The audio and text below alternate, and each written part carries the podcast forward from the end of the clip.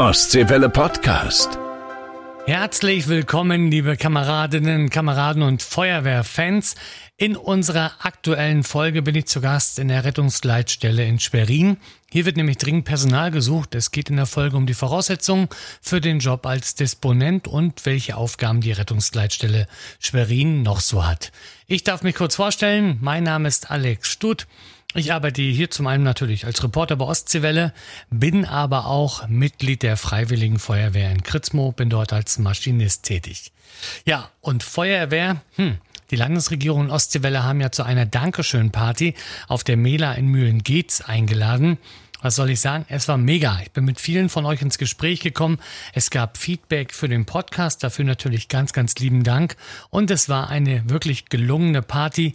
Nicht nur wir haben ordentlich gefeiert. Auch Ministerpräsident Emanuela Schwesig hat mit euch zusammen die Tanzfläche ordentlich gerockt, wie ich von der Bühne aus gesehen habe. Und ihr hattet auch jede Menge Spaß. Vielen Dank für die sehr gelungene Feuerwehr-Dankeschön-Party auf der Mela in Mühlen-Gietz. Meinen Kameraden und mir hat es sehr viel Freude bereitet. Wir hatten ganz viel Spaß, haben gefeiert, haben getanzt. Wir können wirklich nur sagen, das war echt eine gelungene Veranstaltung. Schön mal wieder bekannte Gesichter wiederzusehen und auch mal ein paar neue dazu kennenzulernen. Einfach Weltklasse. Hat richtig, richtig Spaß gemacht. Ich persönlich stand der Veranstaltung ein wenig skeptisch gegenüber. Wir hatten so viele Veranstaltungen im Land. Trotzdem bin ich gern nach Mühlengeetz gefahren, war dort vor Ort. Es war eine Riesenveranstaltung. Es waren 3700 Kameradinnen und Kameraden des Landes Mecklenburg-Vorpommern, die da so gefeiert haben. Das Wetter war nicht das allerbeste. Umso besser war die Stimmung dort vor Ort. Und ich kann euch nur sagen, Daumen hoch für die Veranstaltung. Vielen Dank für alles. So, bevor es jetzt losgeht, noch ein paar Zahlen. Wir haben nämlich mal in unseren Computer geguckt. Übrigens, unser Podcast wird weltweit gehört. Macht also gerne mal ein Foto und schickt es an feuerwehr.ostseewelle.de, wenn ihr uns vielleicht irgendwo im Ausland hört. Auslandsdownloads, so die meisten haben wir in Österreich mit 199 bisher, in der Schweiz mit 196 und danach kommen schon die USA mit 140 Downloads. Der Feuerwehr-Podcast Wassermarsch selbst hat über 10.000 Abonnenten und da bin ich fast schon sprachlos und sage ganz, ganz lieben Dank dafür. Jetzt aber viel Spaß mit Folge 37. Wassermarsch, der Podcast für die Feuerwehren in Mecklenburg-Vorpommern. Herzlich willkommen zu einer neuen Folge Wassermarsch. Ich bin wieder unterwegs und zwar gucke ich heute auf einen schönen großen Turm, wo ähm, sicherlich Ausbildung stattfindet, aber wo man zum Beispiel auch Schläuche bestimmt trocknen kann. Auf jeden Fall bin ich bei der Berufsfeuerwehr hier in Schwerin und da aber bei der Rettungsleitstelle für Westmecklenburg und ich darf ganz herzlich begrüßen Alexander Gabler. Du bist Leiter der Leitstelle. Ja, willkommen. Ja, hallo und äh, vielen Dank. Alex, ähm, jetzt wollen wir natürlich erstmal wissen, du bist noch nicht so lange, sagen wir mal, hier bei der, in, in der Leitstelle in Schwerin. Äh, was hast du vorher gemacht? Wie bist du zur Feuerwehr gekommen? So ganz klassisch auch? Ja, mit also, Freiwilligen? Ja, ganz genau. Also ich habe äh, mit dem 18. Lebensjahr angefangen, äh, mich für die Feuerwehr zu interessieren, bin dann äh, zur Freiwilligen Feuerwehr Bad Driburg gegangen und ähm, war da fast zehn Jahre dann in der Freiwilligen Feuerwehr, äh, habe nebenbei ein bisschen studiert und ähm, ja, dann kam der Biss, Wunsch. Bisschen studiert gefällt mir. also, nein, ich habe schon ordnungsgemäß studiert, auch erfolgreich abgeschlossen, äh, äh, Fachrichtung Umwelttechnik. Ähm, und äh, dann kam eigentlich ein guter Freund von mir auf die Idee, mir das zu empfehlen, das hauptberuflich zu machen. Und dann bin ich bei der Berufsfeuerwehr in Hamburg 2008 mhm. angefangen. Von Nordrhein-Westfalen in, ins nördliche Gebiet und jetzt ganz Norden sozusagen, in, im schönen Mecklenburg-Vorpommern. Ja, ganz genau. Ja, ich bin ein bisschen rumgekommen, richtig. War dann auch ein paar Jahre in der äh, Feuerwehr Hamburg. Ähm, bin dann vor fünf Jahren von Hamburg nach Wismar gewechselt, wollte an die Ostsee, ähm, habe eine Rostockerin in Hamburg kennengelernt Ach, und äh, die wollte zurück. genau, äh, das wird sie freuen, wenn sie das hört. Und ähm, ja, wir wollten an die Ostsee oder mhm. sie wollte an die Ostsee zurück äh, und das haben wir dann gemacht und dann war in Wismar eine Stelle frei äh, habe ich vier äh, sehr schöne, interessante Jahre verbracht und äh, dann kam die Gelegenheit, äh, hier äh, als Leiter der Leitstelle Westmecklenburg anfangen mhm. zu können und dann habe ich mich beworben und ja, bin ganz froh, das gemacht zu haben und fühle mich hier sehr wohl seit etwas mehr als einem Jahr. Obwohl das wahrscheinlich sehr krass war, dieser Unterschied zwischen der Großstadt Hamburg und dann in diese kleine Feuerwehr nach Wismar. Auf jeden Fall. Also genau, ich hatte hin nach Hamburg Anpassungsschwierigkeiten, also vom kleinen Dorf in die große Stadt und ich hatte auch äh, dann äh, rückwärts praktisch äh, Anpassungsschwierigkeiten, ähm, aber habe auch schnell äh, die die Leute und auch die Landschaft hier kennen und schätzen gelernt und muss sagen, mhm. also für mich und auch für meine Familie war das der richtige Schritt. Äh, Großstadt war schön, intensives Abenteuer, aber ja. hier ein bisschen ländlicher äh, ist auch ganz Das ist auch toll hier bei uns. Ich möchte auch nicht weg hier aus Mecklenburg-Vorpommern.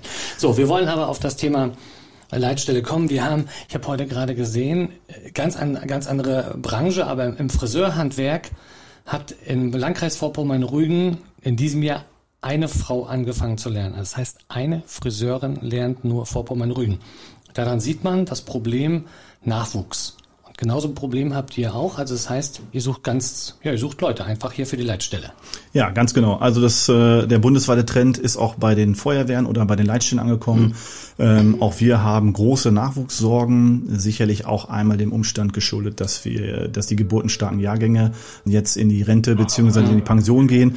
Ähm, aber auch, dass wir feststellen, es gibt immer weniger Facharbeiter, Notfallsanitäter äh, und äh, dass das zusammen dann dazu führt, dass wir immer weniger Auswahl haben an mhm. Personal. Die Bewerbungen brechen ein, es sind einfach viel zu wenige Bewerbungen, schlichtweg. Wenn ich jetzt bei euch in der Leitstelle anfangen möchte, es gibt ja doch welche, die vielleicht sagen, ich bin jetzt feuerwehraffin, ich möchte das gerne machen, welche Voraussetzungen, sage ich mal, muss ich mitbringen, weil aber Leitstelle heißt ja nicht nur Feuerwehr, Rettungsdienst, ihr macht da so viele Sachen. Äh, was muss ich mitbringen, um hier bei euch anfangen zu können? Ja, richtig. Also es ist ein anspruchsvoller und sehr abwechslungsreicher Beruf. Äh, idealerweise als Pflichtvoraussetzung der äh, Notfallsanitäter. Wer noch äh, Rettungsassistent ist, diese Berufsbezeichnung führen darf, darf sich auch noch als Rettungsassistent äh, bei uns bewerben. Dann bringt er einen Führerschein der Klasse B mit. Äh, die grundsätzliche gesundheitliche Eignung ist immer ganz wichtig an der Stelle. Der Job findet äh, vom Montag äh, bis Sonntag statt im Schichtdienst. Mhm. Also man muss auch Schichtdienst tauglich sein.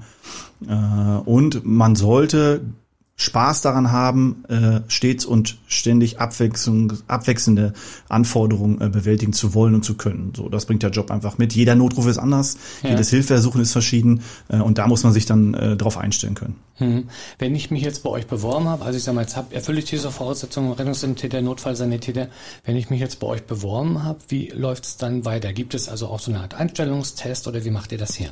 Ja, also wenn man sich klassisch für den Berufsfeuerwehrmann bewerben würde, dann würde man ganz normal also einen Sporttest, einen schriftlichen Test und auch die ärztliche Untersuchung äh, über sich äh, gehen lassen müssen. Wer sich direkt bei uns bewirbt mit den eben angesprochenen Voraussetzungen, mhm. äh, für den findet auch ein Auswahlverfahren statt, was aber nicht so sehr den Fokus auf dem sportlichen Teil hat, sondern wir wollen im Verfahren eher gucken, was bringt der Kollegin, die Kollegin an Vorkenntnissen mit, aus rettungsdienstlichen Vorkenntnissen, kennt er gewisse rechtliche Grundlagen, unter denen wir arbeiten müssen. Und wenn wir dann zusammengefunden haben und die Entscheidung dann äh, bei Ja ist und wir ähm, der Einstellung zustimmen, dann kommt diese Kollegin, der Kollege dann in eine vier- bis fünfwöchige Ausbildung zu uns, mhm. in der wir dann also ganz konzentriert äh, die Arbeit des Disponenten vermitteln. Dazu zählt die Notrufannahme, äh, die Krankentransportdisposition, ähm, Annahme von Hilfeersuchen verschiedenster Art, Zusammenarbeit mit Behörden, so dass er dann nach fünf Wochen auf eine der vier Dienstgruppen kommt und dann regelhaft seinen Dienst als Disponent im Schichtdienst äh, wahrnimmt. Mhm. Bezahlung bei euch nach Tarif wahrscheinlich? Ja, genau. Wir sind äh, äh bezahlen nach dem äh, TVÖD ähm, und das ist die Besoldungsgruppe oder Entgeltgruppe E9a. Hm. Äh, also er kann die Gasrechnung davon bezahlen. Davon kann er seine Gasrechnung bezahlen. Das ist das Grundgehalt. Äh, dazu ja. kommt noch äh, der sogenannte Dienst zu ungünstigen Zeiten, der DUZ. Also mhm. für geleistete Arbeit an Wochenenden und auch nachts gibt's ja dann die gesetzlichen Zuschläge und die werden ja auch vollumfänglich gezahlt. Jetzt ist ja eine Schicht immer zwölf Stunden. Das heißt, wie viele Tage muss man denn arbeiten bei euch hier? Richtig, zwölf Stunden von sieben bis 19 Uhr oder halt von 19 bis mhm. 7 Uhr morgens. Immer vier Schichten, zwei ja. Tag, zwei Nacht und dann schließen sich vier Tage frei an. Das ist der normale Schichtrhythmus. Das allerdings haut nur hin, wenn das Jahr 48 Wochen hätte. Es hat 52 Wochen. Ja. Äh, somit reicht es nicht, äh, dauerhaft nur vier Schichten in der Woche zu arbeiten. Und man muss dann hin und wieder eine sogenannte Einbringschicht äh, mhm. bringen. Und dann arbeitet man mal drei Tag, zwei Nacht oder zwei Tage und drei Nächte. Und dann hat man seine Sollarbeitszeit dann für das Jahr auch erfüllt. Mhm. Ja. ja, wenn ich jetzt die 112 Anrufe, du sagst ja, der Notruf kommt hier bei euch an. Westmecklenburg, also die Leitstelle Westmecklenburg ist ja eine der größten. Du hast mir gesagt im Vorgespräch, flächenmäßig seid ihr eine der größten äh, oder habt ihr eines der größten Einsatzgebiete deutschlandweit. Wenn man mal guckt, also wenn ich jetzt auf die Karte gucke, das geht ja wirklich quasi von der A19 ran, also Blau am See, da hinten die ganze Ecke bis hoch äh, Klützer Winkel und auf der anderen Seite wahrscheinlich bis ja Pöhl noch ein Stückchen rechts rüber und dann wieder runter bis nach Beutzenburg oder Zarentin, Beutzenburg da hinten, die Ecke, also riesengroß, äh, was ihr habt. Jetzt rufe ich hier die 112 an. Dann waren ja früher, war klassisch diese fünf äh, W-Fragen. Gibt's was Neues? Durch Corona ist das, glaube ich, nicht so, sag ich mal, hat sich das nicht so doll, äh, ich will nicht sagen eingeprägt oder aber nicht so deutlich gleich durchgesetzt, sag ich mal so, wenn ich es richtig äh, gesehen habe. Also standardisierte Notfallabfrage. Ja, ganz genau. Alles richtig erklärt, ganz genau. Also wir sind eine der größten Flächenleitstellen äh, Deutschlands. Äh, wir haben den Landkreis Ludwigslust-Parchim als einen sehr großen Landkreis, dann noch äh, den Landkreis Nordwestmecklenburg und die Landeshauptstadt Schwerin. Also diese drei Gebietskörperschaften, für die sind wir zuständig. Ähm, und ähm, seit 2020, Ende 2020 gibt es also die gesetzliche Anforderung an uns, mhm. dass wir äh, jeden Notruf standardisiert abfragen müssen. Äh, und seit Oktober letzten Jahres haben wir diese gesetzliche Anforderung erfüllt und fragen jeden Notruf, also ob das jetzt ein medizinischer Notruf ist oder ein äh, brandschutztechnische Hilfeleistungsnotruf ist in dem äh, Fall egal. Alle drei werden standardisiert nach unterstützt mit einer Software abgefragt. Mhm. Also das heißt, früher ist der Disponent an das Telefon gegangen, hat gesagt, hier Notruf der Feuerwehr wahrscheinlich oder ja. so. Ist jetzt ein bisschen anders. Richtig, also früher gab es, ich nenne es mal Freestyle-Abfragen, mhm. dann wurde das ein bisschen konkretisiert, dann gab es eine strukturierte Abfrage, aber auch da gab es dem, äh, war es dem Disponenten überlassen, in welcher Reihenfolge er äh, nachfragt. Jetzt, um auch dem äh, Kollegen äh, bei uns in der Leitstelle die, die eine höhere Rechtssicherheit zu geben, gibt es dieses Programm.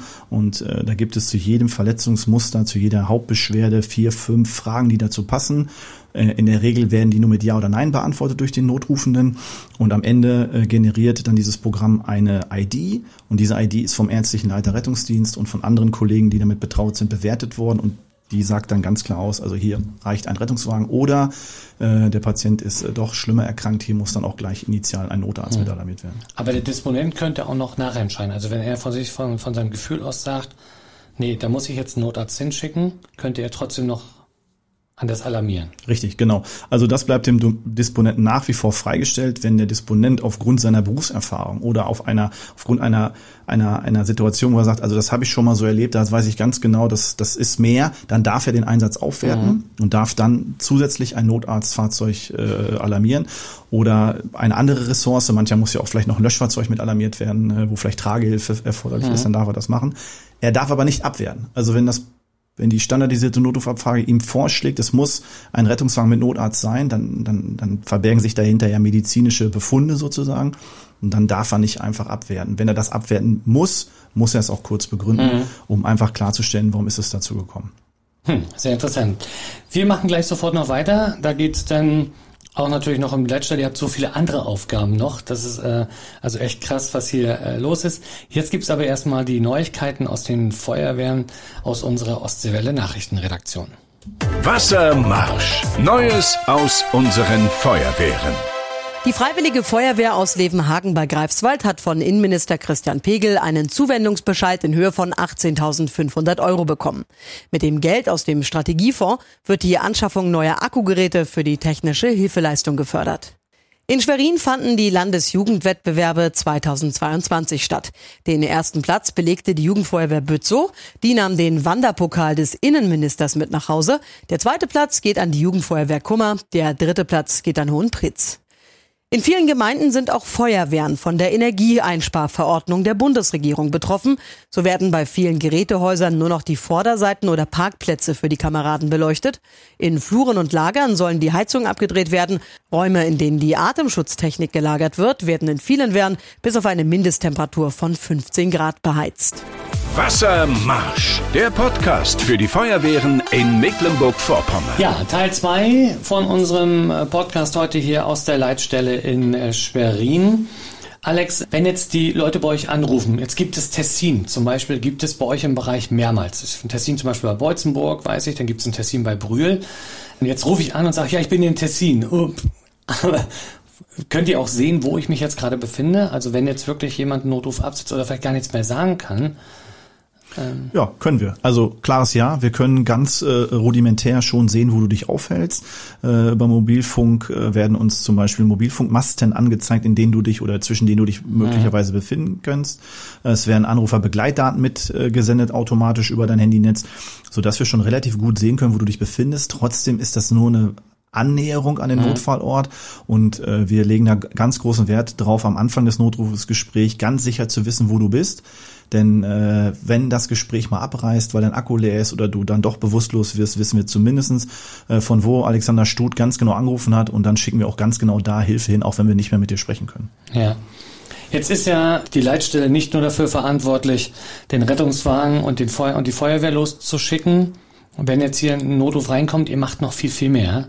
Richtig, genau. Also das Klassische ist, was du gesagt hast, äh, die Annahme von Notrufen und dann das Entsenden von äh, Ressourcen. Also wir unterscheiden schon zwischen Feuerwehr und Rettungsdienst, aber für uns als Leitstelle entsenden wir immer eine passende Ressource mit unterschiedlichen Fähigkeiten, je nachdem, welche Fähigkeiten zu dem Einsatz gebraucht äh, werden. Und äh, was wir auch noch machen, ist, wir sind die sogenannte ZKS, die zentrale Koordinierungsstelle für Intensivtransport in Mecklenburg-Vorpommern. Das bedeutet, dass alle intensivpflichtigen Patienten, die in Mecklenburg-Vorpommern verlegt werden, müssen oder sollen, hm. werden dann hier in Schwerin angemeldet und äh, dann von uns aufgenommen und das richtige äh, Intensivtransportmittel wird entsendet. Und da kommt dann auch äh, neben den Intensivtransportwagen der Intensivtransporthubschrauber Christoph 92 ins Spiel, den wir dann auch regulär zur Verlegung äh, auf weiter entfernte Strecken dann ein, äh, einsetzen. Zum Beispiel äh, von Schwerin nach Berlin, da äh, setzen wir regelhaft dann auf luftgebundenen Transport. Der ist in Rostock, glaube ich, stationiert, Südstadtklinikum. Ganz genau. Der, ja. Richtig, ganz genau, der ist das. Der fliegt öfter mal bei mir übers Dorf rüber, wenn er da unterwegs ist. Wobei da natürlich, glaube ich, auch noch, oder sicherlich mit reinkommt, THW muss organisiert werden. Betreuungszug als Beispiel. Äh, wenn irgendwo mal wieder ein Zug stecken bleibt. Äh, so wie neulich hatten wir wieder ein Beispiel, ich glaube ich oben bei, bei Schönberg. Richtig, genau. Äh, ja. ist, ist ein Zug stecken geblieben. Oder, oder, oder. Also kommt wahrscheinlich ganz, ganz viel, was hier aufläuft, was ihr dann koordinieren müsst. Richtig, also du kannst sagen, alles, was Blaulicht und Martinshorn hat und nicht Polizei draufstehen mhm. hat, wird in Westmecklenburg über diese Leitstelle alarmiert. Und genauso betrifft das Kräfte vom Technischen Hilfswerk, wie von den Hilfsorganisationen, wie von den Eigenbetrieben der Rettungsdienste. Alle, alle, die irgendwo hier mitspielen in der Gefahrenabwehr, werden dann von uns äh, alarmiert. Mhm. Jetzt gibt's noch was Besonderes. Das hat sich aus der Corona-Zeit sozusagen entwickelt, ist jetzt äh, mit in den Ukraine-Krieg sozusagen mit eingeflossen. Spock, sage ich nur, Operation Kleeblatt sozusagen oder also das heißt, Deutschland wurde ja aufgeteilt mhm. und ich hatte das Neues auch im Fernsehen gesehen. Da sind irgendwie sind Verletzte aus der Ukraine angekommen und werden dann auf die Krankenhäuser verteilt. Da hängt ihr, glaube ich, auch mit drin. Richtig. So, was hängt mit drin, aber das ist koordiniert ihr. ja, also das haben wir äh, sozusagen als Zusatzaufgabe äh, aus der Corona-Pandemie äh, mit äh, vererbt bekommen. Wir haben unter Corona-Bedingungen es äh, äh, schon testen müssen, dass also Patienten aus anderen Bundesländern nach Mecklenburg-Vorpommern verlegt wurden oder andersrum. Wenn es also in einem Bereich zu zu vielen Patienten gekommen ist und die Gesundheitsversorgung, sage ich mal, ein bisschen in Gefahr war. Äh, darauf haben wir äh, dann unsere Rettungsmittel entsandt. Und jetzt ist es so, äh, Corona ist ein bisschen in den Hintergrund mhm. geraten. Die Ukraine-Krise ist allgegenwärtig und auch da ist es zu vielen Verletzten gekommen und die polnische wie ukrainischen Gesundheitssysteme, äh, sage ich mal, sind äußerst angespannt und Deutschland hat dann humanitäre Hilfe zugesagt und hat gesagt, wir übernehmen also regelmäßig Patienten. Diese Patienten werden alle fünf Wochen ins Kleeblatt Nord geflogen. Mhm. Hamburg ist unser Zielflughafen und äh, wir als äh, Bundesland Mecklenburg-Vorpommern nehmen immer zwischen fünf und acht Patienten auf, verteilen die im Land und fahren dann auch unterstützt mit Kollegen ähm, der Leitstelle äh, dann nach Hamburg und holen diese Patienten am Flughafen Hamburg ab. Wie wird das denn koordiniert, wo die hinkommen? Also ich sag mal, wir haben ja große Krankenhäuser hier, zum Beispiel Helios hier in Schwerin, wir haben die Uniklinik in Rostock, Uniklinik Greifswald. Koordiniert ihr das oder, oder wird er vorher abgefragt? Wie können wir uns das vorstellen? Also wir haben eine ständige Zusagebereitschaft von fünf Patienten, weil wir sagen, in einem Land wie Mecklenburg-Vorpommern kriegen wir fünf Patienten immer irgendwo untergebracht. Ähm, aber äh, wenn es mehr Patienten sind oder auch wenn es so diese fünf sind, wird über die ärztliche Leitung des Rettungsdienstes ähm, äh, hier in Schwerin dann mitentschieden. Äh, es finden sogenannte Arzt-Arzt-Gespräche statt, äh, wo auf Arztebene dann geguckt geguckt wird, dieser Patient mit diesen Verletzungsmustern, kann der hier betreut werden, kann der hier operiert werden und so weiter. Und wenn es da ein Ja gibt, dann wird dieses Krankenhaus bei uns gelistet und dann äh, wird diesem Krankenhaus dann auch äh, ein Patient zugeführt. Das machen alles wir hier aus Schwerin heraus, ähm, weil wir die guten Verbindungen einfach auch haben zu den Krankenhäusern in die Fläche, weil wir es gewohnt sind, Intensivtransporte ja. zu organisieren und äh, mit Jörg Alrich, unserem ärztlichen Leiter, da auch einen sehr kompetenten Ansprechpartner an unserer Seite haben, der uns dann in diesen ärztlichen Fragen auch berät. Hm. Jetzt haben wir natürlich äh, immer Tage. Ich erinnere mich an die, an die beiden Unwetter, äh, Jahresanfang, die großen Stürme, die durch unser Land gezogen sind. Da brennt hier bei euch der Baum. Im wahrsten Sinne des Wortes, weil, weil sich Bäume ja auch gemeldet werden oder andere Schäden und so weiter. Welche Wünsche habt ihr vielleicht auch als Leitstelle im Zusammenhang mit, mit solchen Einsatzlagen auch an die, an die Feuerwehren, also die uns ja jetzt hören? Gerade, ich glaube jetzt, der Maschinist darf jetzt, braucht jetzt nicht so unbedingt zuhören, aber der, der am Funk sitzt, weil mit dem seid ihr am Kontakt. Ja, richtig. Also die Einsatzkräfte hier in der, in, in, der, in der Flächenleitstelle Westmecklenburg machen eine ganz großartige Arbeit und sind natürlich vor Ort vor Problemstellungen äh, oder mit Problemstellungen konfrontiert und wollen dann doch mal öfter mit uns kommunizieren. Ja. Und da wünschen wir uns immer, dass also die Status äh, genutzt werden, um mit uns zu kommunizieren und auch dann in, gerade in Sturmlagen nur noch alarmierende Rückmeldungen gegeben werden oder wenn sich einfach das Meldebild mit dem Bild vor Ort dann einfach so krass unterscheidet, dass das mitteilungsbedürftig ist, dann sich an uns wenden, weil man muss einfach verstehen, für, den, für das Löschfahrzeug vor Ort ist es dieser eine Baum, hm. äh, für eine Flächenleitstelle sind es hunderte von Bäumen zur gleichen Zeit ähm, und da setzen wir einfach auf die gute Arbeit der Kameraden, Kameraden vor Ort, dass sie diesen Baum, diese Gefahrenstelle beseitigen und das uns über das Drücken des Statuses dann einfach mitteilen. Hm. Zumal der Disponent nicht nur die 150 Feuerwehren oder die, sagen wir, die 50 Feuerwehren da hat, die im Einsatz sind, sondern da kommt ja auch noch Oma und wer auch immer und ruft an, hier liegt das, hier liegt das, die Mülltonne ist umgefallen und was weiß ich nicht alles. Also. Ja, richtig. Also äh, zu jeder Sturmlage muss man einfach wissen, das sind Einsätze, die zusätzlich kommen, denn der ganz normale Rettungsdienst, der ganz normale Gebäudebrand, den wir beschicken, das läuft ja weiter. Das sind ja hm. bei Sturmeinsätzen nur zusätzliche Einsätze. Ähm, also weiterhin beschicken wir Herzinfarkte, Schlaganfälle und auch Geburten mit den entsprechenden Rettungsmitteln. Nur diese Einsätze, denen widmen wir in der Sturm nach etwas mehr Aufmerksamkeit als als der Baum, der auf einer Kreisstraße liegt und gerade halt daran hindert, dass man vielleicht rechtzeitig zum Abendbrot zu Hause ist. Und das ja. muss man einfach verstehen in der Situation. Auch immer lustig, wenn die Hörer dann bei uns im, im, im Sender anrufen und sagen, ja, hier liegt ein kleiner Ast auf der Straße. Ja, verdammt nochmal, halt an, mach Warnblinker an und räum den beiseite. da braucht man keine Feuerwehr, nichts rufen. Gut, du hattest ja zum Anfang gesagt, ihr sucht also Personal hier. Ja. Wie kann ich mich, äh, wie kann ich mich bewerben? Was muss ich machen? Ah, du bewirbst dich ganz klassisch bei uns mit einer E-Mail, mit einem äh, Anschreiben, mit deinem Lebenslauf. Äh, wenn dann deine Qualifikation weißt du nach an bewerbung.schwerin.de und äh, dort wird dann die Bewerbung äh, zentral äh, registriert. Und dann, wenn die Bewerbungsfrist rum ist, wirst du von uns eingeladen, wenn du die Voraussetzungen erfüllst. Und dann unterhalten wir uns mit dir. Du machst einen kleinen schriftlichen Test. Und dann schauen wir einfach, was bringst du mit, was hast du drauf und äh, prüfen dann einfach in einem strukturierten Interview, so nennen wir es gerne. Also wir gehen so ein bisschen weg vom klassischen Vorstellungsgespräch und dann schauen wir einfach mal, passt du ins Team, was bringst du für Soft Skills mit? Also wir schauen dabei nicht nur auf deine nackten, abstrakten Qualifikationen, sondern wir wollen auch wissen, was ist Alexander Stut für ein Typ?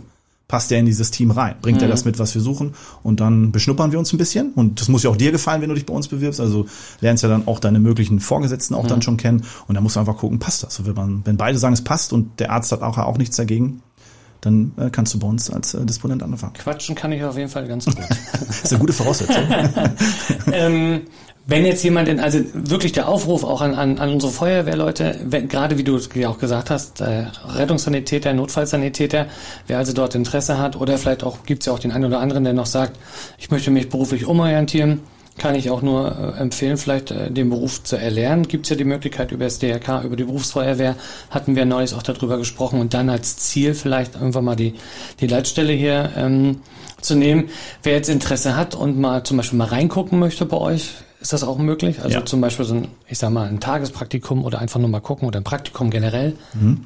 Also ist grundsätzlich möglich. Ähm, am einfachsten ist es natürlich, äh, wenn man schon aus einem Rettungsdienstbereich oder Feuerwehrbereich kommt, dann ist es ein bisschen einfacher mit der Verschwiegenheitspflicht, mhm. ähm, weil man natürlich in der Leitstelle auch ganz, ganz sensible Daten aufnimmt äh, und äh, die gehen ja auch keinen Dritten etwas an. Aber grundsätzlich, um die Frage zu beantworten, eine Hospitation oder ein Kennenlernen im Vorwege oder im Rahmen eines Bewerbungsverfahrens ist jederzeit möglich.